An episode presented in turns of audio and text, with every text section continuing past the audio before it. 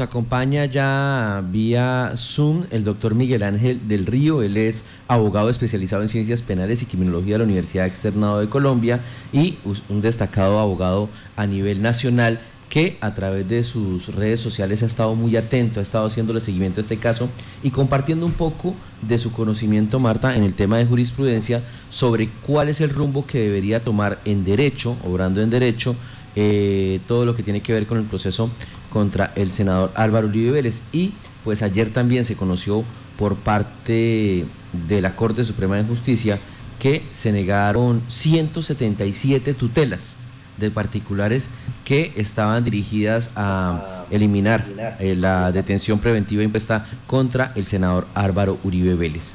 Ahora la pregunta que se está haciendo todo el país es, ¿seguirá la Corte conociendo el caso, perderá su competencia con la renuncia del senador o eh, este, y este proceso pasará a la Fiscalía? Justamente le trasladamos esa pregunta al doctor Miguel Ángel. Doctor, muy buenos días, bienvenido al departamento de Casanare, bienvenido a Violeta Estéreo. Estar acompañándolos aquí en su canal con sus oyentes y sus televidentes y muchísimas gracias por la invitación. Eh, la pregunta es muy válida, es muy pertinente además en este momento coyuntural.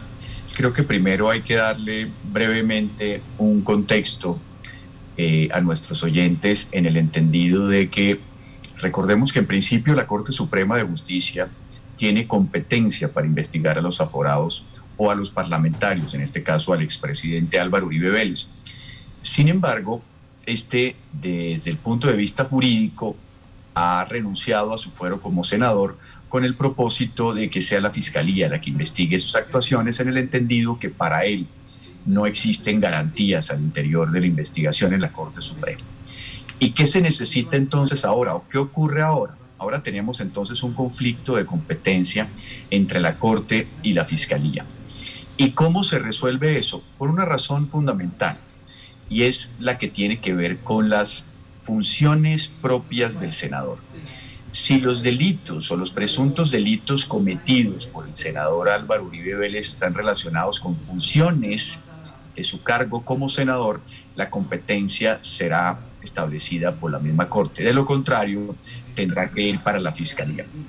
En ese sentido, lo que podemos advertir es que desde mi óptica, el senador Álvaro Uribe Vélez hizo uso de miembros de su unidad de trabajo legislativo con el propósito de interferir en el recaudo probatorio, contactar testigos, buscar elementos materiales de prueba, radicar documentación y radicar testimonios en la investigación de la Corte Suprema. En ese sentido, para mí, sí hizo el senador Álvaro Uribe Vélez instrumentalización de los miembros de su UTL y estos delitos entonces sí tienen relación con su función de congresista. Con esa eh, con ese amparo o con esa argumentación, lo que advierten muchos penalistas, entre los que me incluyo, es que la Corte seguirá teniendo competencia sobre esa investigación y la búsqueda eh, de que sea la Fiscalía no es más que una estrategia eh, más allá de lo jurídico, sino desde el punto de vista del poder que tiene el expresidente Álvaro Uribe sobre la institucionalidad, en este caso la Fiscalía, para evitar que sea la Corte la que lo juzgue con elementos materiales probatorios bastante objetivos.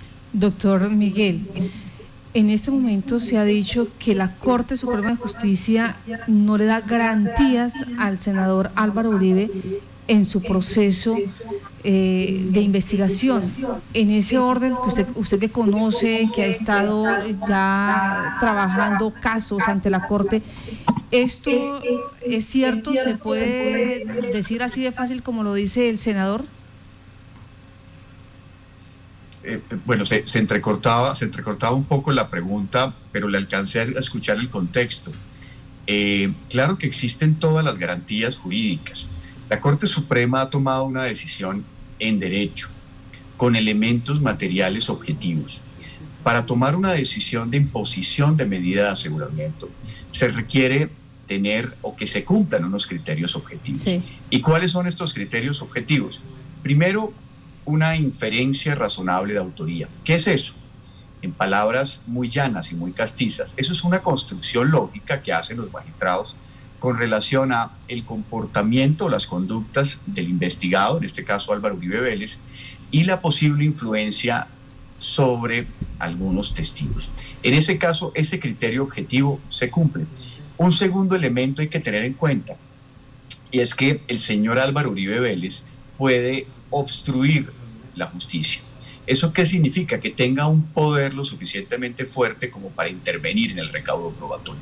Y ese elemento objetivo también se cumple.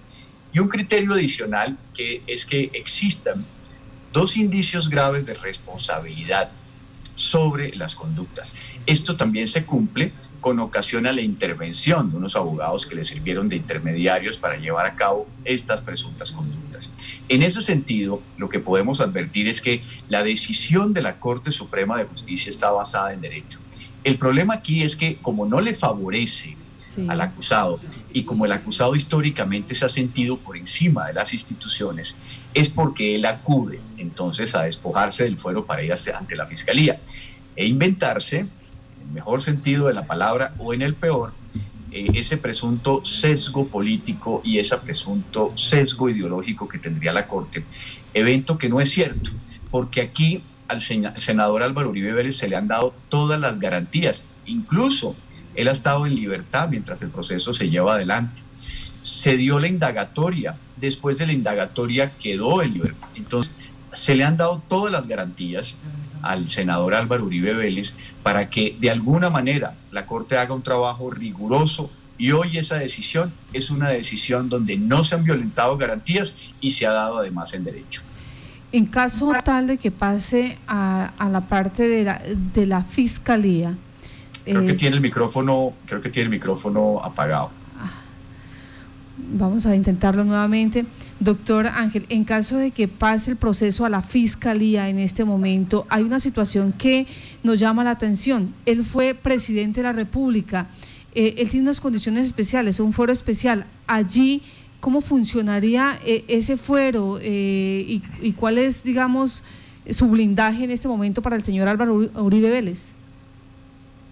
Al él despojarse, la pregunta es muy importante, al él despojarse de su fuero como senador, queda inmediatamente como una persona normal desde el punto de vista de su participación al interior de un proceso penal. Sería investigado como un ciudadano común y silvestre, en el entendido, repito, que renunció a su fuero de senador. Era ese fuero el que le daba la posibilidad de que fuera un juez de superior nivel el que investigara sus actuaciones. En ese sentido, al despojarse de ese fuero, vuelve entonces a, ser investigado primero por la fiscalía y a ser juzgado como un individuo sin ninguna otra potestad que la que le imprime la ley ordinaria. Sí, señor. Nos pregunta acá eh, Durán Mauro, dice, la fiscalía da garantía de todo, menos en la aplicación de justicia. Entonces eso nos lleva a pensar en este momento, eh, eh, eh, en la actualidad, ¿cuál es ese proceso más regulado? ¿La Corte Suprema de Justicia o la Fiscalía, donde el pueblo colombiano dice que es una entidad politizada y manipulada? Como usted que le ha tocado en, los dos, en las dos situaciones, ¿qué se debe esperar? Es que la Corte Suprema de Justicia, y por eso los aforados deben ser investigados por un, por un juez diferente, da unas calidades porque se supone que los hombres que tienen más conocimiento y los hombres que tienen más rigurosidad hacen parte de ese tribunal superior. Por esa razón es que la Corte Suprema siempre dará mayores garantías. La sala de instrucción, que es la que indaga, la que investiga las actuaciones de los aforados, eh, es la que da mayores garantías. Una investigación en la Fiscalía es una investigación sometida eh, a unas influencias bastante determinadas. Recordemos que además el fiscal general de la Nación, Francisco Barbosa, eh, ha sido amigo personal del presidente Duque, es amigo personal del expresidente Uribe. Entonces, ¿qué garantías puede tener eh, una institución que ha sido cooptada por, la, por el alto gobierno, que, hace, que no es más que un apéndice del alto gobierno, porque allí en la fiscalía no existen, ahí sí, garantías de una investigación imparcial y rigurosa. Ese es el temor que tenemos los colombianos de que eh, esta investigación en contra de Álvaro Uribe Vélez no llega a buen puerto y esa es la razón precisamente por la cual él acude a esa instancia, evitando someterse a una investigación rigurosa que ya hizo la Corte Suprema de Justicia y que seguramente, obviamente estamos en frente, al principio de presunción de inocencia, pero seguramente ese caudal probatorio dará elementos para tomar una decisión en las altas cortes en contra del senador Uribe Vélez. En el caso, doctor Miguel, de que esta, de que se tomara la determinación de alguna manera de, que la investigación debe pasar a manos de la fiscalía, ¿hay algún recurso legal, hay alguna eh, estrategia para que la corte mantenga esa investigación? La corte tendrá que definir ese conflicto eh, de competencia en dos sentidos. Primero, advertir que la competencia recae sobre ellos o que continúa sobre ellos o que definitivamente se va para la fiscalía. Estoy seguro que si la Corte advierte que la competencia continúa en su cabeza, la defensa de Álvaro Uribe Vélez iniciará todas las estrategias jurídicas para enfrentar dicha situación, entre ellas acciones de tutela. Ayer veíamos una cantidad de tutelas, unas 170, si mal no estoy, usted también lo advertía eh, en su programa, donde se establecía que intentaban de alguna manera tumbar esa posibilidad o esas decisiones de la Corte Suprema de Justicia y que por falta de legitimidad, es decir, que esas personas que interponían tutela no tenían una relación directa con el expresidente y eh, que no eran representantes del expresidente.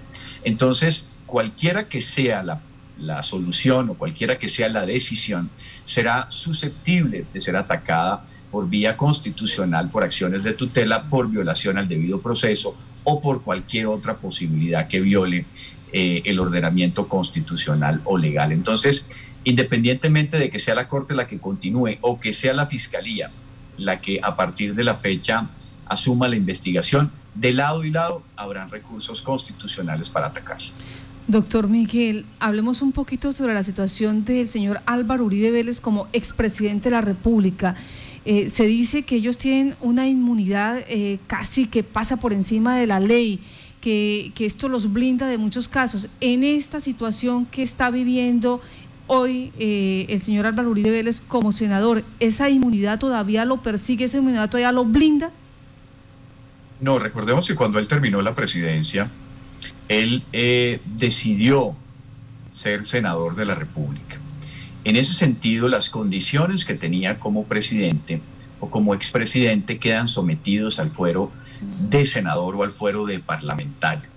En ese sentido, al renunciar a esas posibilidades o a ese fuero senatorial, mm. queda sometido a la justicia ordinaria. Y no es más que hoy, obviamente, un expresidente, pero sin ningún tipo de fuero que lo proteja o ningún tipo de inmunidad que lo cobije. En ese sentido, su juez natural hoy se debe establecer si es la Corte o si es la Fiscalía General de la Nación, pero sin fuero, porque decidió renunciar al mismo con base en los criterios que ya estableció. Entonces, no hay ninguna inmunidad y no hay ningún fuero adicional eh, que obre sobre el señor Álvaro Uribe Vélez. Bueno, ya en este momento se está hablando de la situación de revisión de pruebas para ver si en realidad hay mérito a la investigación. En cuyo caso eh, la Corte Suprema de Justicia diga él eh, cometió estos delitos siendo senador a través de sus colaboradores y se demuestra efectivamente en esa cronología de tiempo y de lugar y de modo eh, ¿Qué sigue entonces? La, eh, ¿qué, debe esperarse si la Corte Suprema es la que sigue el proceso? Pues la sala de instrucción eh, penal, que es la que lleva la indagación, recordemos que para investigaciones de aforados, la sala, la misma Corte ha dividido sus funciones. Hay una sala de instrucción, que es la que indaga, la que investiga, que es la que le acaba de imponer la medida de aseguramiento.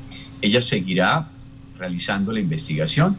De ahí pasará a una sala de juzgamiento, que es la que desarrolla de fondo, de conocimiento el proceso, y es la que establecerá si con base en esas pruebas aportadas por la sala de instrucción es válido establecer una condena en contra del expresidente Uribe o por el contrario absolver. Si esa decisión se somete a una condena, seguramente será apelada por el, por el equipo jurídico del expresidente Uribe y subirá en sede de apelación a una sala plena de casación penal. En la eventualidad, repito, que la sala de juzgamiento, que es la que conoce de fondo, absuelva al senador Uribe Vélez, pues simplemente hasta ahí llegará el proceso. Seguramente la representación de víctimas también apelará a la decisión, pero será la sala de juzgamiento la que finalmente establezca con base en los elementos materiales de prueba, ya no en sede de instrucción, que es como se estableció, sino en sede de conocimiento, si en realidad las o los argumentos o los elementos materiales de prueba aportados por la sala de instrucción eh, alcanzan para establecer una condena en contra del el senador Álvaro Uribe Vélez.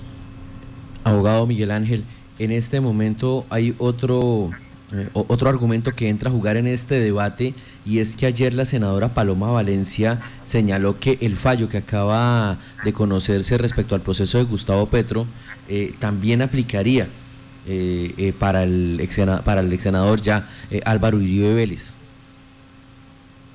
Pues son cosas totalmente diferentes. Recordemos que el fallo del senador Gustavo Petro es de la CIDH, la Comisión Interamericana de Derechos Humanos, eh, sobre una arbitrariedad, una presunta arbitrariedad que había sido cometida por el Procurador General de la Nación de ese entonces, Alejandro Ordóñez, que había despojado de las calidades eh, al entonces alcalde Gustavo Petro.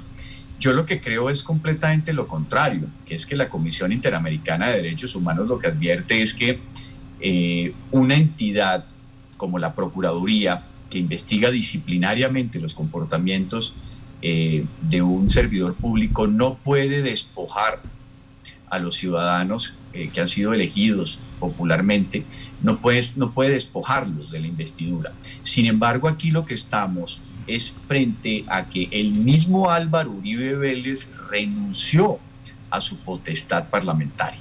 Aquí nadie le ha impuesto eh, ni una institución disciplinaria ni ninguna otra le ha impuesto una medida.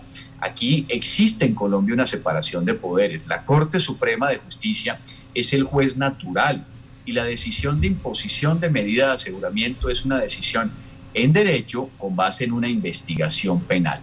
Lo que la Procuraduría, en el caso de Gustavo Petro, realizó con relación al senador fue un exceso, porque la Procuraduría no tenía los elementos de convicción ni los elementos institucionales para despojar al alcalde de esa potestad. Permítame, doctor, nos pregunta Eder Pérez Pelayo, ¿qué pasará con las otras investigaciones que cursan en la misma Corte y en la Comisión de Acusación? Es una muy buena pregunta de Eder. Eh, dependerá, dependerá fundamentalmente de las razones que motivaron eh, las funciones del senador Uribe seguramente cada una de esas investigaciones será sometido al tamiz del conflicto de competencia para establecer si en realidad en cada una de esas investigaciones se hace necesario remitir esas actuaciones a la Fiscalía o que sea la misma Corte la que siga investigando las actuaciones del expresidente. A mí me parece importante establecer aquí que la decisión de Álvaro Uribe Vélez de renunciar a su fuero es mucho más estratégica que jurídica. ¿Por qué? Porque él sabe perfectamente que una investigación en la Corte Suprema de Justicia va a ser rigurosa y sabe perfectamente que una investigación en la Fiscalía va a estar parcializada. Como él conoce esa eventualidad, como su equipo jurídico conoce esa eventualidad, saben perfectamente que les va mucho mejor en la Fiscalía que en la Corte y se inventan ese caballito de batalla del sesgo ideológico, del sesgo político, con el propósito de eh, manejar el estado de opinión, que lo ha manejado históricamente, para que la ciudadanía de alguna manera ponga en entredicho la actuación de la Corte Suprema y sea la Fiscalía la que investigue sus actuaciones. Doctor Miguel Ángel, eh, una, una pregunta hipotética. Si usted fuera el abogado defensor en este proceso, ¿usted le hubiera recomendado al senador, a su cliente, que renunciara o le hubiera recomendado permanecer con su fuero de senador? Yo le hubiera recomendado permanecer en la Corte Suprema porque es el tribunal superior que además da todas las garantías necesarias para una investigación rigurosa. La fiscalía o irse a la fiscalía es de alguna manera un tiro en el pie, en el mejor sentido de la palabra. ¿Y por qué? Porque es de alguna manera destronar esa potestad que tiene el individuo como servidor público o como senador para enfrentarse a una justicia absolutamente politizada que deja en entredicho la decisión tomada. Entonces, mantenerse en la Corte habría sido, de alguna manera, eh, una sede de garantía para el recaudo probatorio, para poder exponer ante el Tribunal Superior cada uno de los elementos probatorios que tenga a su favor el expresidente Uribe y que sean revisados además con la mayor rigurosidad. Entonces, en ese sentido, como abogado defensor con base en su pregunta, la recomendación habría sido directamente que se quedara en la Corte Suprema de Justicia. Pero quizá, quizá, y se los digo sinceramente, estoy pensando con el deseo eh, y, más allá de alguna otra eh, recomendación jurídica, pero existen los elementos materiales probatorios que cualquier abogado defensor preferiría desde el punto de vista de su actuación jurídica quedarse en la Corte Suprema de Justicia, que da mayores garantías, no solamente jurídicas, sino desde el punto de vista del recaudo probatorio, que una fiscalía que tienen además recursos precarios para enfrentar una, una investigación de este talante. Doctor, es decir, que en este momento es mucho mejor estar en la Corte Suprema de Justicia debido también al, a toda esta comunidad internacional que ha estado tan vigilante del fallo de la Corte tras los presuntos señalamientos de estar politizada? Eh, sí, es que la Corte Suprema de Justicia siempre va a dar más garantías y no existe, con base en su pregunta que también es muy válida, no existe un solo elemento de convicción que pueda establecer que la Corte Suprema de Justicia está politizada. No hay una sola decisión que pueda establecer. Recordemos que Andrés Felipe Arias, estando en libertad, eh, y que la Corte también permitió que estuviera en libertad, terminó fugándose hacia los Estados Unidos. Entonces, aquí no hay ni un doble rasero, ni decisiones políticas. Tampoco es cierto el argumento, por ejemplo, de que el magistrado Ponente Reyes tenía una relación cercana con la pareja del senador Iván Cepeda. Se ha demostrado que eso no es cierto, que ambos eran contratistas, pero que no trabajaban de la mano en un mismo proyecto. Es decir, se han desmontado cada una de las teorías que estructuran esa argumentación de corte politizada o de corte sesgada, porque lo que se ha dicho aquí y lo que se ha podido demostrar a través de un extenso documento donde se impone la medida de aseguramiento es que es una decisión jurídica y no es una decisión política. Permítame que yo ahí, me les voy a meter a ustedes en el medio, pero esta decisión de salir de la Corte Suprema de Justicia y pasar a la Fiscalía eh, está también eh, de la mano con una situación política, porque eh, uno, o al menos es la lectura que uno da, cuando están solicitando una constituyente, cuando están solicitando una reforma a la justicia y están diciendo que la Corte Suprema de Justicia está politizada. Entonces, es como demostrar que esa institucionalidad eh, está lamentablemente eh, en problemas, que, que no genera esa seguridad jurídica y que depende ahora de terceros. Entonces, eh, esa situación no es, no es más bien, mm, eh, pasa de la mano de ser jurídica a ser política, que pareciera que esa sería la jugada que está haciendo el senador Álvaro Uribe. Sí, eh, eso es cierto, en principio. la Corte Suprema de Justicia ha tomado una decisión a mi modo de ver. Habrán otras lecturas, pero a mi modo de ver es una decisión jurídica. ¿Que tiene consecuencias políticas? Pues indudablemente las tiene, porque estamos hablando del hombre más poderoso de los últimos 20 años. Entonces, sí tiene consecuencias políticas y sí hay un movimiento político con relación a eso. Pero repito, y en eso quiero ser muy, muy determinante, eh, es una decisión tomada objetivamente. Ahora, el tema coyuntural de la Asamblea Constituyente, el tema coyuntural del referéndum, es que es un tema oportunista porque el debate se presenta entonces cuando la Corte Suprema toma una decisión de derecho. ¿Por qué entonces tomar una decisión o hacer un debate sobre una asamblea constituyente en este momento? Pues porque no favorece los intereses del gobierno. Y como el gobierno y el expresidente Uribe se ha sentido históricamente por encima de las instituciones, entonces ahora que no lo favorecen, pues sí quiere reformarlas. Yo no soy partidario de las asambleas constituyentes, no soy partidario de los referendos, porque eso es destruir la estructura del Estado Social de Derecho y del sistema democrático y de la separación de poderes, porque entonces cada vez que una decisión no le favorezca al alto gobierno, van a empezar las iniciativas legislativas eh, para transformar el sistema judicial.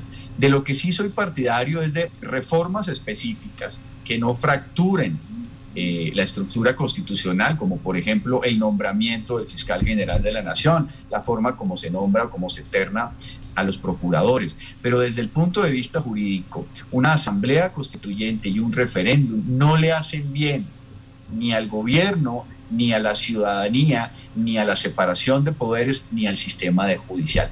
Esto es una respuesta coyuntural a un tema mediático que afecta al expresidente Álvaro Uribe Vélez. Estoy seguro si la decisión hubiera sido por parte de la Corte Suprema contraria y se había establecido que no era necesario la imposición de una medida de aseguramiento, el alto gobierno, el legislativo y los seguidores de Álvaro Uribe Vélez dijeran que estábamos frente a una Corte garantista. En el caso, en el caso ya que tocó usted estas, estas alternativas de la constituyente y el referendo, doctor Miguel Ángel, eh, ¿esto no podría incluso alargar más el proceso del, del ex senador Uribe o, más allá de lo que pueda demorarse la Corte en tomar una, una solución definitiva, una decisión definitiva? Claro, es que todas estas talanqueras al proceso judicial van a generar exactamente eso, que primero hay que definir hoy conflicto de competencia, entonces ya tenemos unas talanqueras. Más adelante entonces, independientemente de quién quede con la competencia, la defensa del expresidente Álvaro Uribe Vélez hará todo lo posible por imponer recursos jurídicos que ataquen una u otra decisión. Entonces esto va a ser un proceso muy largo. Y si le sumamos eso, a eso eh, una posible asamblea constituyente que puede demorarse uno o dos años y, terminará además eh, coincidiendo con la etapa eh, electoral, terminará siendo un desastre desde el punto de vista del, caudal en ese momento de credibilidad que puede tener el alto gobierno. Yo no lo veo viable, estoy seguro que el presidente Duque no lo ve viable y el tema del referéndum o el tema de un tribunal de honor, como ha pedido el expresidente Uribe, no son más que solicitudes exóticas al amparo de lo que le está pasando en este momento. Bueno, como estamos ya corticos de tiempo, doctor Miguel, ayúdenos con un tema aquí con Jaime Ortiz. Nos dice, por favor, pedirle al abogado Miguel que nos enseñe la diferencia entre el proceso de Álvaro Uribe y Santriz. ¿En qué caso hay más peligrosidad? No, es que el tema eh, los uribistas han querido plantear esa disyuntiva como si estuviéramos frente al mismo tema. Sí. Eran cosas completamente diferentes. Recordemos que Santrich, o sobre Santrich, había un conflicto de competencia sobre quién debía investigarlo, si la Corte Suprema de Justicia o la Fiscalía. ¿Qué ocurre? Que había una investigación en la Corte Suprema de Justicia pero antes Santrich estaba sometido a la justicia especial, que era, la JEP. En ese momento, eh, frente a la JEP, con los nuevos hechos que se habían establecido de Estados Unidos en el caso Santrich, la JEP dice, esto no me corresponde a mí porque son hechos cometidos posterior al conflicto. Entonces, a partir de ahí empieza el debate, bueno, entonces, ¿quién lo investiga? ¿La Corte o la Fiscalía? El Consejo de Estado en ese conflicto de competencias advierte que el juez natural será la Corte Suprema, porque tiene investidura de senador. Es en ese momento cuando la Fiscalía aparece, ordena su captura, lo retiene y el Consejo de Estado precisa que la competencia la tiene la Corte. Inmediatamente que la Corte asume su competencia, la defensa de Santrich interpone un habeas corpus para advertir de que si la fiscalía no es su juez natural, pues tiene que soltarlo. La fiscalía entonces lo suelta e inmediatamente la corte lo que dice es que el señor Santrich puede estar en libertad mientras se investiga. Y ahí es donde empezamos a ver la similitud, no las diferencias, la similitud con el proceso de Álvaro Uribe Vélez. Empieza una investigación en la corte, eh, ellos consideran, es decir, la Corte Suprema de Justicia no tiene antecedentes en contra de Santrich de que pueda evadir la justicia y por eso lo deja en libertad mientras se investiga.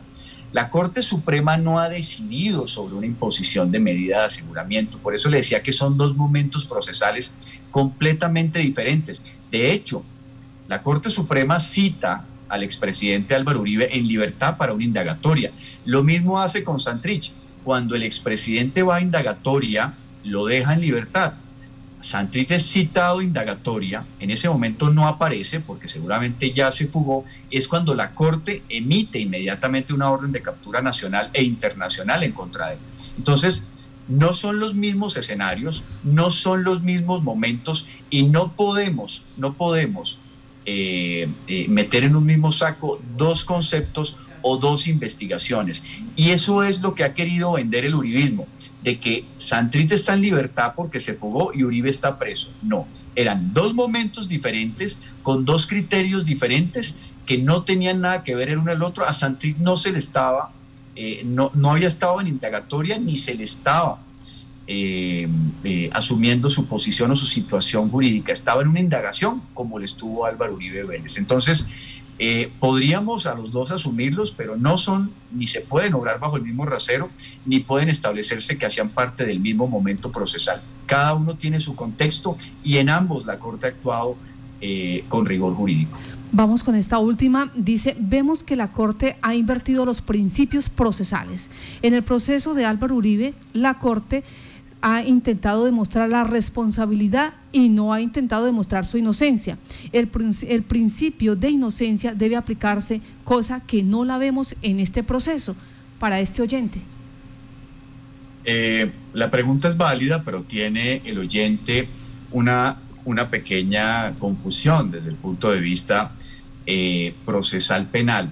Es que el principio de presunción de inocencia no ha sido desvirtuado en esta etapa procesal, la decisión que tomó la Corte Suprema de Justicia es una medida cautelar, es decir, queda incólume el principio de presunción de inocencia que solamente se destruye con una sentencia condenatoria.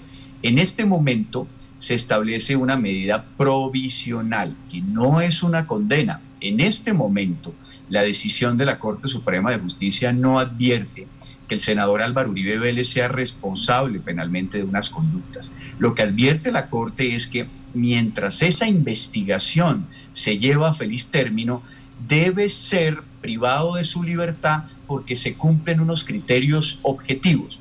Entonces, si bien es cierto, la pregunta del oyente tiene sentido desde el punto de vista procesal, una cosa es una imposición de medida de aseguramiento que no destruye el principio de presunción de inocencia y otra cosa es una sentencia condenatoria. Hoy Álvaro Uribe Vélez no tiene responsabilidad penal sobre unos hechos. Existe una medida cautelar porque es posible que pueda obstruir la justicia.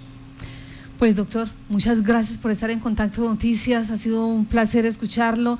La comunidad dice eh, que, bueno, que tenemos que seguir viendo qué va, qué va a pasar con esta situación entre eh, la justicia como tal, eh, dada bien sea por la Corte Suprema o bien sea por la Fiscalía. Uno de los oyentes dice, grave lo que dice el abogado, si la justicia ordinaria no es garantía de los buenos procesos y la superior tampoco, la justicia de Colombia no existe, es moldeable a intereses de parte y parte. Ese es un buen punto que dice el oyente.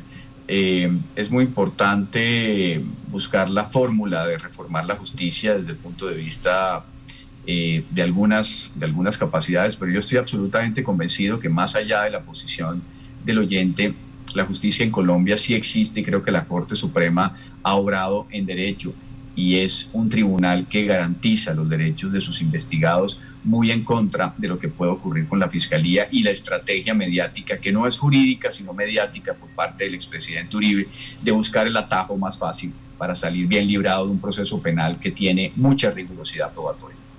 Muchas gracias, doctor. Un abrazo a todos, gracias por la invitación y feliz, feliz mañana a todos sus oyentes y televidentes. Muchas gracias.